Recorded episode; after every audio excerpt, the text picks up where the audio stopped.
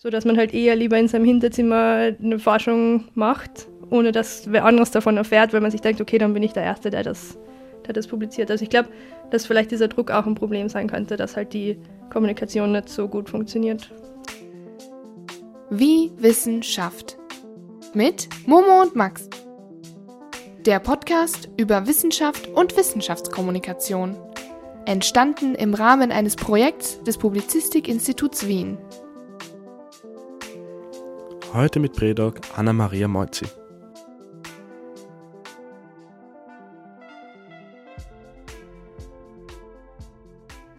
Und damit ein herzliches Willkommen an all unsere lieben Zuhörerinnen und Zuhörer. Wir haben wieder eine neue Folge von unserem Wissenschaftskommunikationspodcast. Heute, wie schon angekündigt, mit der lieben Anna-Maria Moizzi. Und ja, steigen wir gleich ein. Genau, auch ein herzliches Hallo von mir.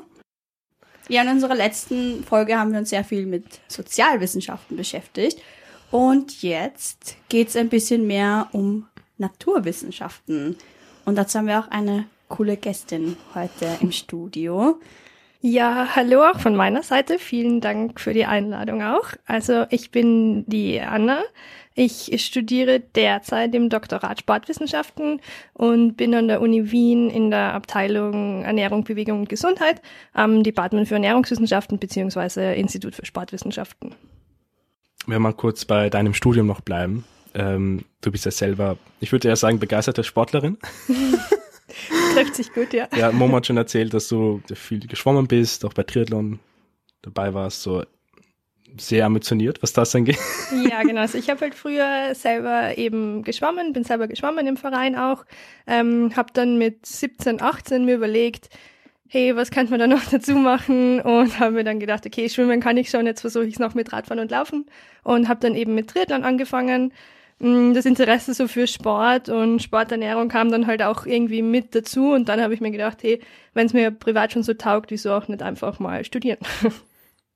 Also hat sich aus deinem Interesse für jegliche Sportart, die es da draußen nur gibt, äh, deine Studienwahl gebildet genau, im Endeffekt. Genau, also ich war schon immer recht interessiert in Sport und dadurch, dass beim Triathlon halt auch ein recht großer Teil von der Ernährung abhängt, weil man sich halt doch auch ähm, gut versorgen muss während dem Wettkampf, ähm, habe ich mir dann gedacht, ist eine coole Studienrichtung. Mhm. Der Aspekt, dass du eben auch Ernährungswissenschaft ja studiert hast, finde ich sehr spannend, weil das machen eigentlich sehr viele SportlerInnen. Also so aus der Erfahrung, die ich habe aus dem Sportkreis, ist das so.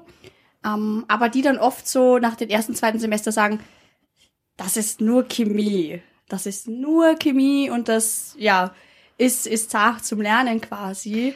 Ähm, ja. wie, wie siehst du das, beziehungsweise auch so, ist es so, wie du es dir vorgestellt hast? Weil wir ja auch jetzt hier den Podcast für junge Menschen mitgestalten. Ähm, was, was erwartet einen das im Studium? Ja, also ich kann diese Aussage zu 100 Prozent nachvollziehen, weil der Bachelor ist halt sehr wissenschaftlich und man hat halt wirklich, man braucht halt zuerst mal die Basics und die Basics sind in der Ernährungswissenschaft einfach, die beruhen einfach auf Chemie, weil einfach im Körper Reaktionen stattfinden mit den Lebensmitteln, die man zuführt. Und deshalb ist es halt sehr chemielästig. Es war tatsächlich am Anfang nicht das, was ich mir vorgestellt habe, aber ich bin dann so ein bisschen reingekippt und habe mich dann halt immer mehr damit beschäftigt und dann war es halt schon meins, weil ich halt auch wusste, ich will in der Forschung bleiben. Ich kann aber auch verstehen, wenn die Leute Ernährungswissenschaften hören, dass sie dann gleich an Ernährungsberatung denken und das ist es halt nicht, weil dafür gibt's auch den Diätologie-Lehrgang und das ist halt einfach nicht Ernährungswissenschaften. Wo ist da der Unterschied für alle, die sich überhaupt nicht damit auskennen? Also Ernährungswissenschaften ist halt wirklich so, man steht im Labor, man untersucht verschiedene Stoffe, man untersucht auch ein bisschen am eigenen Körper, also so Körperzusammensetzung und in die Richtung. Und Diätologie geht halt wirklich darum, was soll der Mensch essen, damit er gesund wird oder was soll der Mensch essen, wenn er jetzt Verdauungsstörungen hat oder so. Also das geht mehr in die Richtung Beratung und Ernährungswissenschaften geht mehr in die Richtung Forschung, die halt die Ergebnisse quasi liefern für die Diätologen damit die das in der Praxis dann umsetzen können. Mhm. Also das ist so quasi dann die Schnittstelle. Genau, so in mhm. etwa. Ja, also ich habe es in der, in der Vorbereitung zu Max ja auch schon gesagt, dass ich das so lustig finde, dass man eben so, man kennt sich von Jugendzeiten ein bisschen. Und jetzt darf man so, muss man so recherchieren in deinem, äh, ja, in der Suchmaschine deines Vertrauens. Und das war schon sehr lustig und spannend. Aber wir haben ja uns auch ein bisschen so deine Forschungen, deine Masterarbeit ein bisschen angeschaut. Ähm, und ja, Wir haben schon noch ein paar Fragen dazu inhaltlich, beziehungsweise ähm, wir jetzt als SozialwissenschaftlerInnen sind da halt sehr auf ein paar Wörter gestoßen, wo sie waren so, cool, liest sich gut, klingt super wissenschaftlich, klingt toll, aber was, was können wir uns darunter vorstellen? Und das würden wir dich gerne fragen. Also, inwiefern, also was hat es mit Isomatose, nein, Iso, Isomaltolose. Isomaltolose zu tun? Genau. Also was hat's da auf sich Ähm, und, und wie kommt man da auch auf diesen, diesen Aspekt? Also, ja. Genau. Also prinzipiell ist Isomaltolose einfach ein Zucker. Also Isomaltolose ist wie Saccharose, einfach ein Zucker.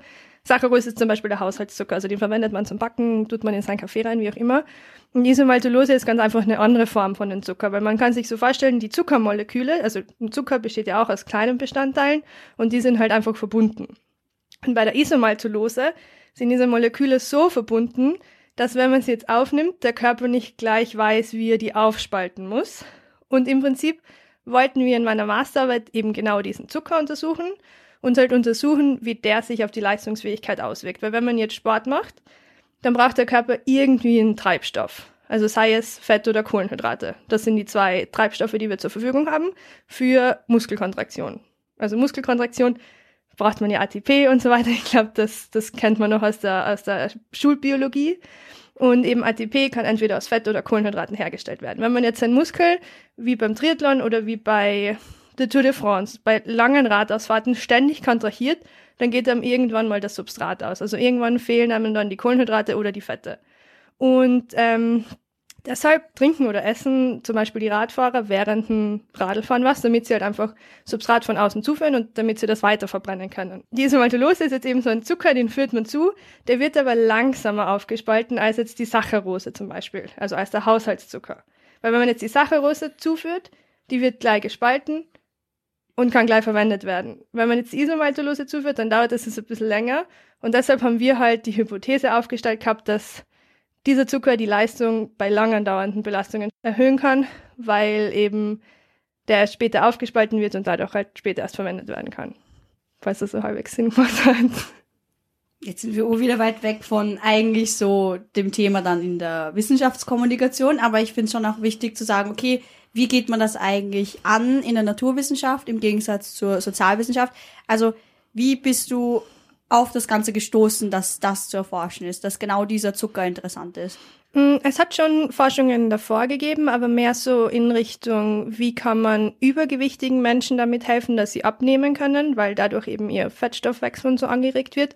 Aber es hat eben nichts ähm, gegeben, inwiefern sich der bei Leistungssportlern auswirkt. Und das war dann halt einfach meine Forschungsfrage, dass ich wissen wollte, hey, wenn der halt den Fettstoffwechsel anregt, kann der nicht bei Leistungssportlern auch leistungssteigernd sein. Und ja, ähm, wenn man sich das jetzt anschaut, die Forschung, die da betrieben wird in deinem Feld, ähm, inwiefern, weil wir haben es schon am Anfang angesprochen, also es basiert sehr, sehr viel auf Chemie, diese ganzen Bereiche ähm, liegen sehr, sehr, sehr nah beieinander.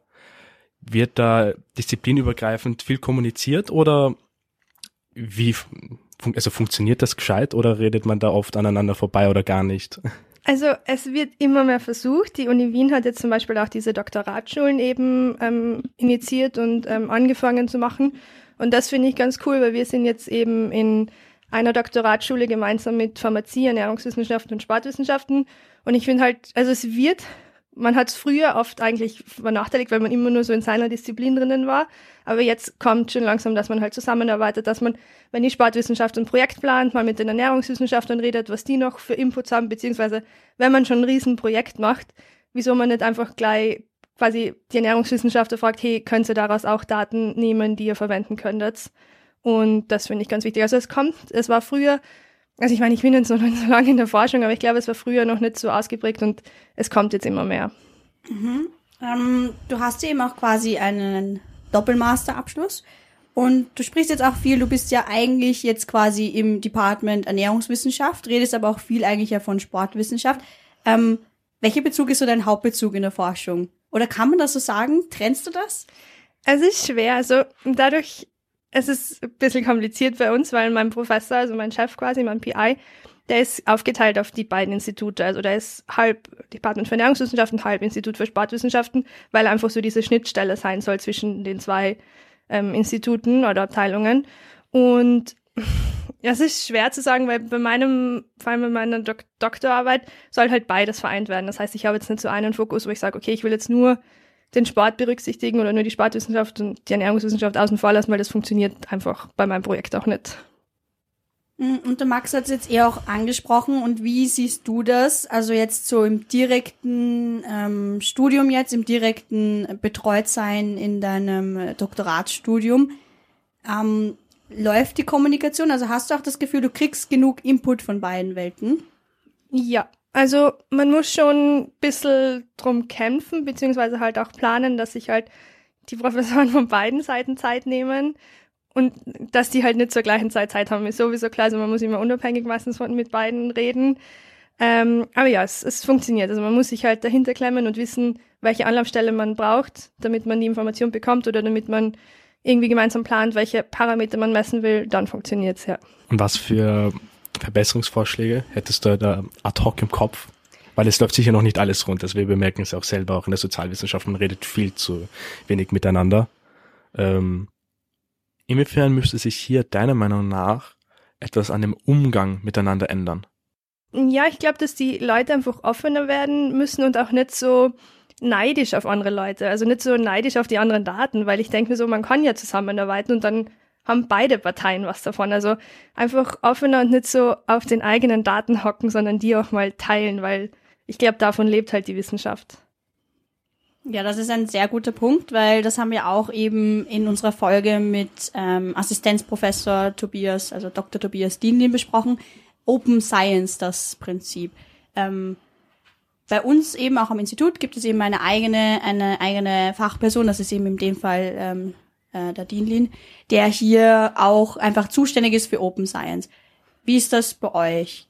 Gibt es da auch so wirklich jemand, der dafür abgestellt ist? Beziehungsweise geht's, wie geht's ihr mit den Daten um? Sind sie Open Science mäßig verfügbar für andere ForscherInnen? Mm, also in dem Bereich kenne ich mich jetzt nicht so gut aus und ich wüsste auch von niemandem, der dafür zuständig ist. Das ist zum Beispiel in den Naturwissenschaften immer noch so, dass viele Paper gar nicht öffentlich zugänglich sind, sondern man braucht halt immer irgendwo einen Zugang. Also von dem her wird nicht so viel geteilt.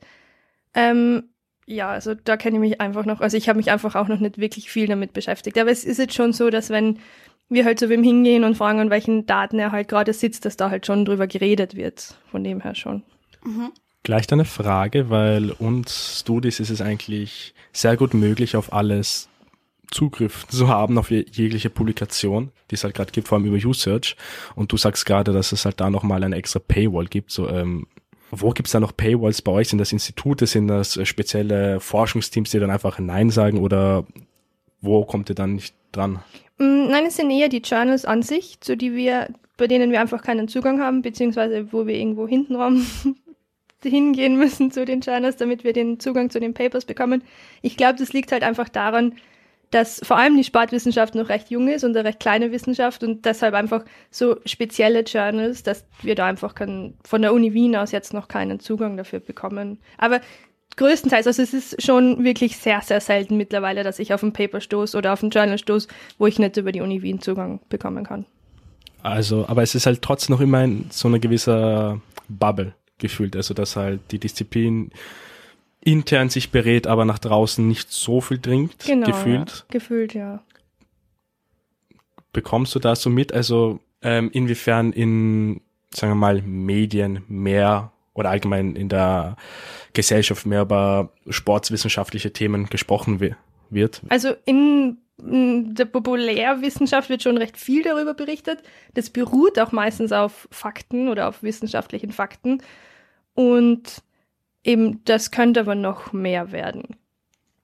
In deinem privaten Umfeld äh, merkst du, weil ich nehme mal an, dass, also ich weiß es nicht, meine Frage, dass nicht dein komplettes privates Umfeld auch. Worauf willst du Nein, nein, jetzt lass mich hinaus, lass mich kurz ausreden. Macht Sinn, dass nicht dein äh, komplettes privates Umfeld auch Sportswissenschaften oder Ernährungswissenschaften studiert oder sehr eingelesen ist, ähm, dass wenn du über dein Studium redest, über deine Arbeit, dass da spezielle Fragen zurückkommen, dass es halt auch ein gewisses Interesse gibt oder vielleicht auch Interesse für gewisse Ballungsthemen, die halt in der Öffentlichkeit nicht so viel besprochen werden, ob es einfach irgendwie ja Interesse gibt in deinem Umfeld.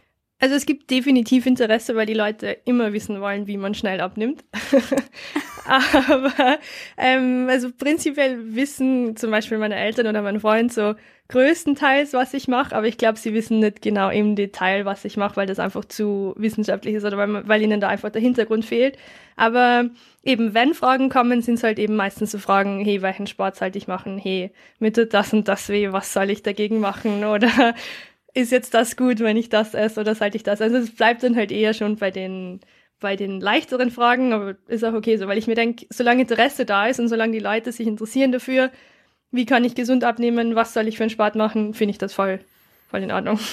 Hm, aber ist das so eine einfache Frage? Also so, äh, also wenn ich mir jetzt so vorstelle, weil das irgendwie für mich auch so klingt, okay, Chemie, Bausteine. Das heißt ja wohl auch, dass ich irgendwie in ein Labor gehe, vielleicht irgendwas so analysiere von einzelnen Molekülen und dann ist das nicht auch körperabhängig? Ja, ja, also ist das, das ist, das, das ist definitiv keine einfache Frage, das stimmt. Aber man kann dann halt schon so Tipps geben und man kann es dann halt versuchen, relativ leicht zu erklären, so dass es halt leinverständlich ist, genau. Okay, und was wäre so der Tipp? Jetzt ja, bin kurz, ich auch Kurz Exkurs. Ja, ja kurz Exkurs. Nächsten fünf Minuten, ist, wir sind ein Lifestyle-Podcast. Wie nehme ich ab? ja, eben. Es ist so einfach eigentlich. Man soll einfach mehr Kalorien verbrauchen, als was man zuführt. That's it. Also entweder isst weniger, damit du halt dein Kalori deine Kalorien so verbrauchst, oder mach Sport, damit der Kalorienverbrauch steigt und führ halt nicht so viele Kalorien zu. Dadurch nimmt man ab. That's it. und dann sollte man halt auch nicht jeden Tag ähm, Fastfood essen, sondern halt auch ein bisschen auf die Lebensmittelqualität achten. Wenn man sich jetzt ähm, speziell, also sagen wir mal einfach das Thema Abnehmen anschaut, was auch doch sehr populär ist bei vielen Menschen, und gerade wenn du das sagst, dass Leute dich darauf ansprechen, äh, gibt es da irgendwelche Mythen, die rumgeistern, speziell im, im Bezug in Verbindung mit Sportwissenschaften, wo du einfach aus einem wissenschaftlichen Standpunkt sagst, boah, das ist kompletter Quatsch, aber das glauben einfach Leute? Also ich glaube, so der größte Mythos, mit dem man echt häufig konfrontiert wird, ist, wieso man nach 18 Uhr keine Kohlenhydrate mehr essen soll. Ich verstehe nicht, wieso das aufkommen ist, weil erstens wissen die Kohlenhydrate nicht, dass jetzt nach 18 Uhr ist. Das heißt, und zweitens weiß auch der Körper nicht. Der Körper, sobald Kohlenhydrate reinkommen, weiß, wie er die verwertet, egal ob jetzt 18 Uhr ist oder 18.10 Uhr. Das heißt, es ist komplett wurscht, wenn man nach 18 Uhr Kohlenhydrate isst. Also ich glaube, das ist so der mhm. schlimmste Mythos, den es gibt. Aber ist das Ganze nicht auch voll darauf entstanden, dass man quasi durchschnittlich gehen Menschen dann und dann schlafen und so viel Abstand sollte zur letzten äh, Mahlzeit sein? Hat das einen Einfluss? Es kann schon sein, dass, dass wenn man spät Kohlenhydrate isst, dass die Schlafqualität drunter leidet. Aber das hat absolut nichts damit zu tun, ob man eben zunimmt oder abnimmt. Also, ja. Mythos Einmal diesen checken. Mythos aus der Welt schaffen, bitte. Ja, es wird nicht gut genug kommuniziert. ja, anscheinend. Ja. Und deswegen danke, dass du hier ja. bist und uns hilfst, Licht ins Dunkel zu bringen. Gibt es da irgendwelche ähm, Kanäle, die du gerne verfolgst, um dich quasi ähm, weiterzubilden, zu informieren in deinem Forschungsfeld? Mm, es gibt schon einige Podcasts mittlerweile. Ähm, ja, also so Podcast ist eh ganz cool und sonst halt einfach, wenn man eine Suchmaschine verwendet, sollte man halt nicht immer gleich die ersten Links anklicken, die aufpoppen, weil die meistens Werbung sind, dann sollte man schon halt ein bisschen weiter runtergehen und versuchen halt ein Wissenschaft oder halt ein halbwegs wissenschaftliches Format zu finden. Auch auf YouTube gibt es viele gute Kanäle, die die Sachen auch wirklich einfach erklären. Genau. Weil wir vorher über Abnehmen gesprochen haben mhm. und wie Wissenschaftskommunikation halt auch so funktioniert. Um, ähm, und du gemeint hast, das ist ja auch quasi relativ simpel. Ähm, was ist dein Tipp? Weil offensichtlich kommt es in der Gesellschaft nicht so an, wenn die WHO einfach davor warnt, dass die Mehrheit Erwachsenen in Europa übergewichtig bzw. fettleibig sind. Hm, Abnehmen ist ein heikles Thema, weil das geht halt nicht von heute auf morgen. Und viele Leute geben halt einfach auf, wenn sie nicht innerhalb von einer Woche Fortschritte sehen. Also der größte Tipp ist einfach, man muss durchhalten und Geduld haben. Es braucht schon so eben sicher einen Monat, bis man erste Erfolge sieht. Und da geben die meisten Leute halt schon auf, weil man muss halt immer wieder den Schweinehund überwinden und sich sagen, okay, jetzt gehe ich halt mal zum Sport oder okay, jetzt gehe ich mal eine Runde laufen oder okay, jetzt verzichte ich lieber mal auf das Stück Schokolade. Und ich glaube, das ist einfach so das größte Problem von der Gesellschaft, dass es halt einfach nicht schnell funktioniert und dadurch halt die Leute einfach zu schnell aufgeben und nicht dranbleiben und dadurch eben das Problem nicht gelöst wird, leider. Mhm, und glaubst du, dass jetzt Forschungserkenntnisse, die du jetzt vielleicht auch hast, weil du jetzt auch gesagt hast, ich will das Wort nochmal gescheit sagen, Isomatulose. Ja? Fast Isomaltulose. okay, nochmal. Isomaltulose beim Abnehmen hilft. Und sagen wir mal, das ist ein auch gesunder Weg dann vielleicht für Leute, das ergänzend irgendwie einzunehmen. Wie stellst du dir das vor, dass es dann auch in der Gesellschaft quasi ankommt, dass es da was gibt? Hast du das Gefühl, dass diese Ergebnisse, die du vielleicht auch hast oder die du auch schon gelesen hast, jetzt, wie du gesagt hast, in deinem Umfeld, die jetzt vielleicht nicht so wissenschaftlich damit zu tun haben, kommt das bei ihnen an?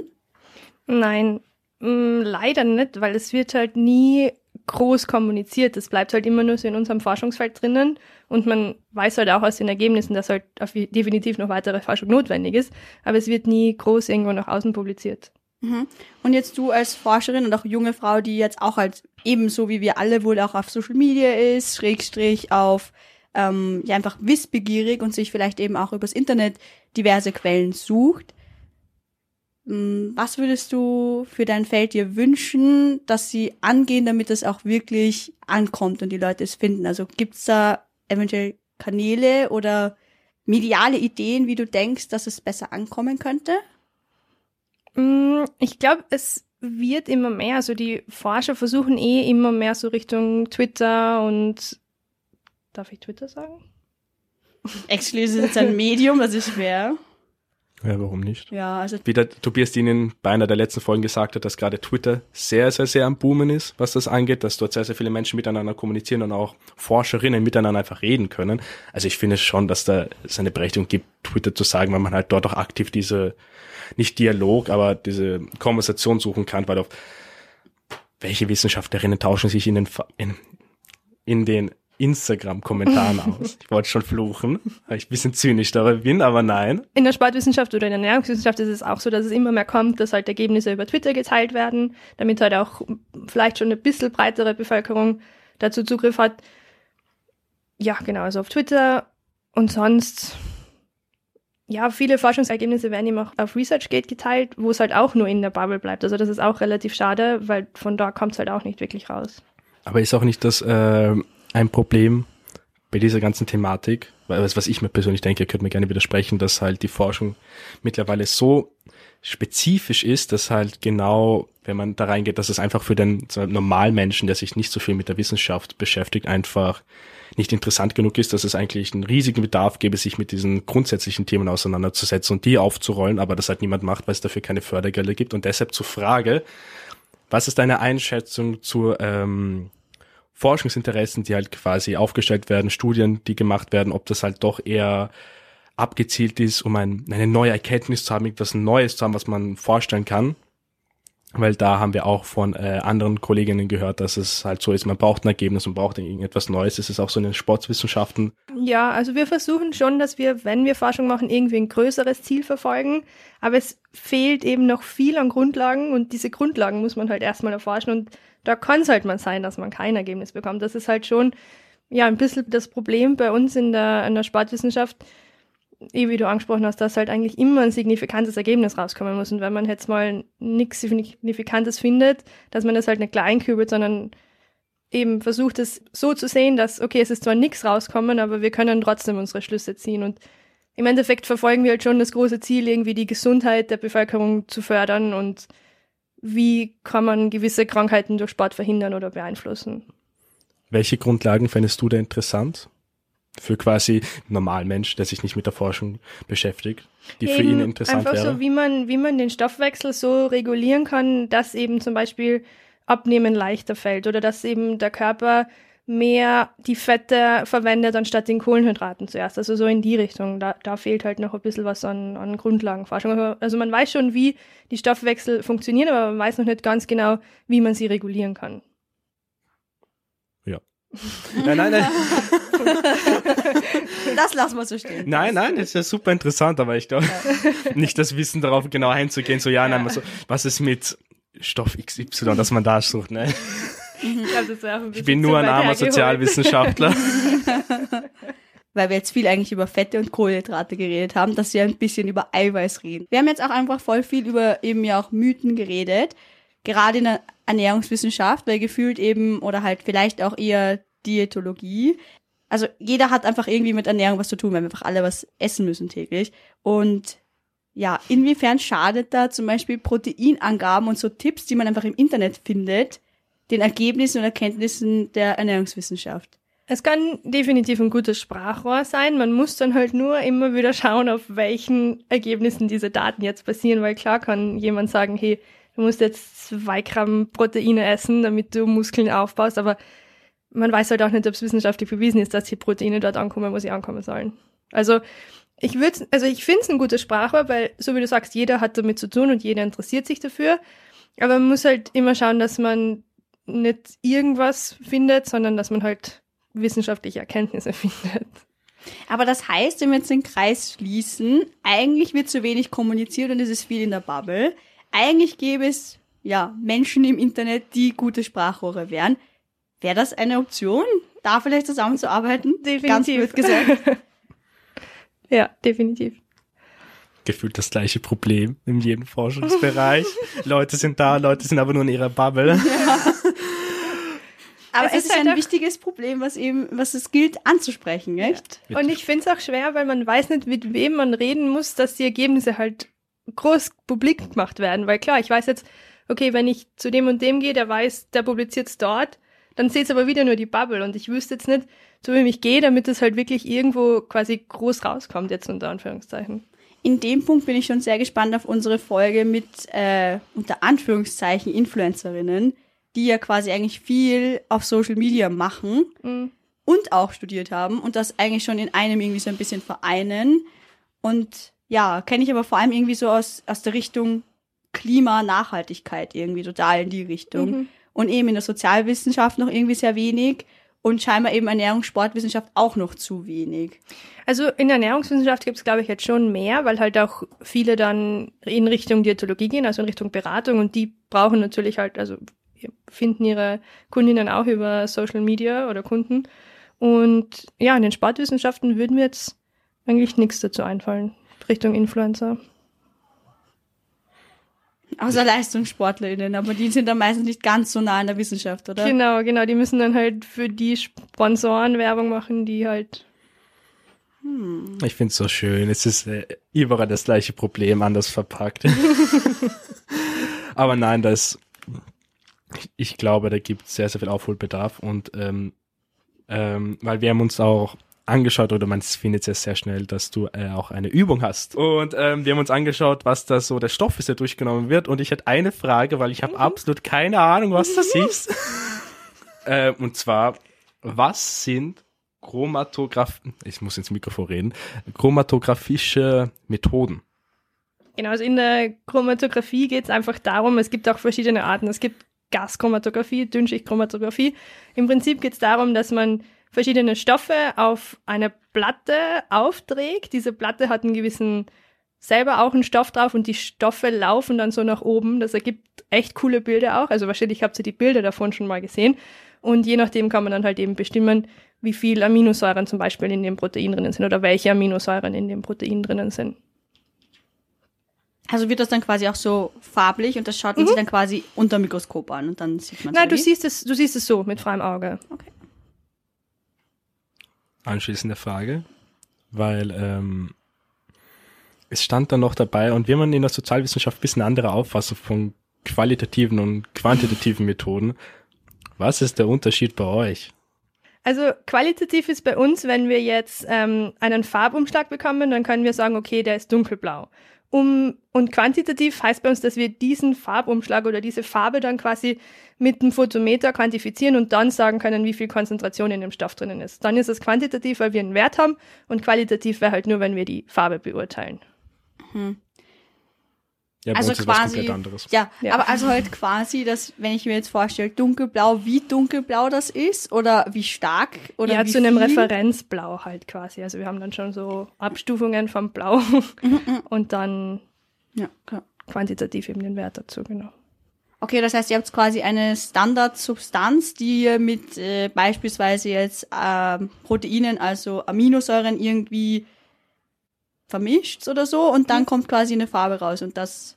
Genau, das können wir qualitativ bewerten und quantitativ messen. Mhm. Und was genau wird dann bewertet? Also einfach die Farbe zu dem Referenz, zu der Referenzfarbe. Okay, quasi man ihr wisst, dass eine Aminosäure X diese Farbe so haben sollte und dann habt ihr eine neue Aminosäure und schaut sich das an, oder wie? Ne, wir wissen theoretisch, also wir haben das Protein und wir wissen theoretisch, da sind diese Aminosäuren drinnen.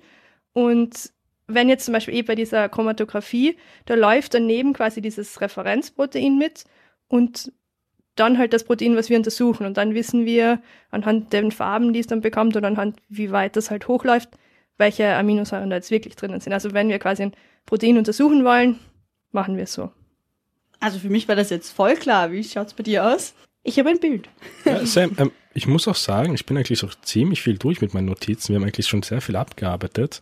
Ich finde es wirklich sehr, sehr interessant, dass es halt wirklich überall dieselben äh, Probleme gibt, was Wissenschaftskommunikation angeht, Mhm. dass es so wenig geredet wird, dass es bei euch ist schön zu sehen, dass das sich jetzt langsam bessert, vor allem weil ihr halt so disziplinübergreifend arbeiten müsst, was ja wirklich nötig ist, Ja. wo ich teilweise bei uns das Gefühl habe, in der Sozialwissenschaft sind wir wirklich stur, als ob wir je mit den Soziologen reden, wenn wir es nicht müssen. ähm, aber ja, man redet zu wenig, die Leute sind stur, sind zu stolz. Ja.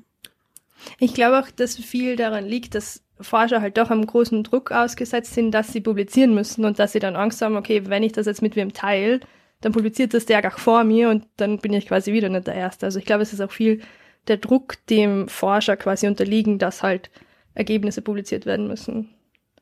So dass man halt eher lieber in seinem Hinterzimmer eine Forschung macht, ohne dass wer anderes davon erfährt, weil man sich denkt, okay, dann bin ich der Erste, der das, der das publiziert. Also ich glaube, dass vielleicht dieser Druck auch ein Problem sein könnte, dass halt die Kommunikation nicht so gut funktioniert. Ich finde es gerade auch schön, dass du das so ehrlich, an, so ehrlich ansprichst, weil es einfach, ja, Neid ist halt, naja, wie, wie gesellschaftlich anerkannt ist das, dass man das so sagt? Und das finde ich auch ein wichtiger Punkt, der wahrscheinlich wirklich mitspielt, nicht? Nein, definitiv. Und da sind wir wieder bei der, beim finanziellen Aspekt. Das hätten die Leute diesen Druck nicht, diesen Stress, was zu äh, publizieren, etwas zu erforschen, wo sie etwas, ein schönes Ergebnis bekommen, was sie schön herzeigen können, es nicht als wertvoll erachtet wird, was ja im Endeffekt komplett an dem Sinn und Zweck von Wissenschaft vorbei zielt. Aber Ja. wie, wie schon gesagt vorhin, es ist kein Problem, dass nur die Ernährungswissenschaft. Ja. Ja, ein Punkt, der da noch anschließt, ist ja auch irgendwie das berufliche Feld. Wir haben viele, also wir wollen ja auch damit junge äh, Menschen ansprechen mit dem ganzen Podcast. Und wie ist das so deine Erfahrung? Ähm, stimmt das Klischeehafte, dass Forschung sehr prekär ist? Ist das in der Naturwissenschaft ähnlich wie in den Sozialwissenschaften?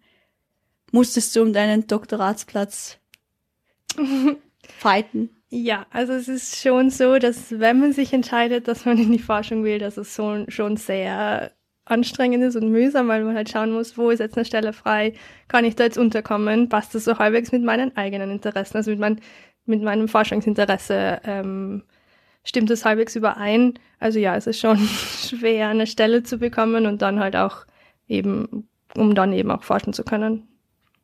Ja, dann haben wir noch halt herausgefunden, dass du mit deinen letzten zwei Publikationen ähm, auch halt wahrscheinlich auf einer Konferenz war. Zumindest war es ja ein Konferenzpaper. Genau, Okay. also das war ein Konferenzpaper, ähm, aber das war quasi der Betreuer meiner Masterarbeit, der Dr. Triska, hat eben die Masterarbeit quasi auf einer Konferenz vorgestellt. Das heißt, du hast zwar mitgeschrieben, aber warst einfach gar nicht mit beteiligt auf der Konferenz. Ja, genau, also ich habe, ja, ich war nicht auf der Konferenz, genau. Wie ist das Einblick in so quasi deine, also als Sportlerin und Frau in der Wissenschaft? Zum einen eben werden männliche Kollegen bevorzugt. Boah, ich habe nicht das Gefühl, also es gibt zwar noch immer mehr Männer, aber ich habe nicht das Gefühl, dass die bevorzugt werden. Also ich glaube, es hängt auch immer von der, von der Frau an sich ab, wie man sich präsentiert. Also man muss sich halt einfach schon behaupten gegen die Männer oder halt auch sagen, dass man mindestens gleich gut ist wie die. Aber ich habe nicht das Gefühl, dass die bevorzugt werden.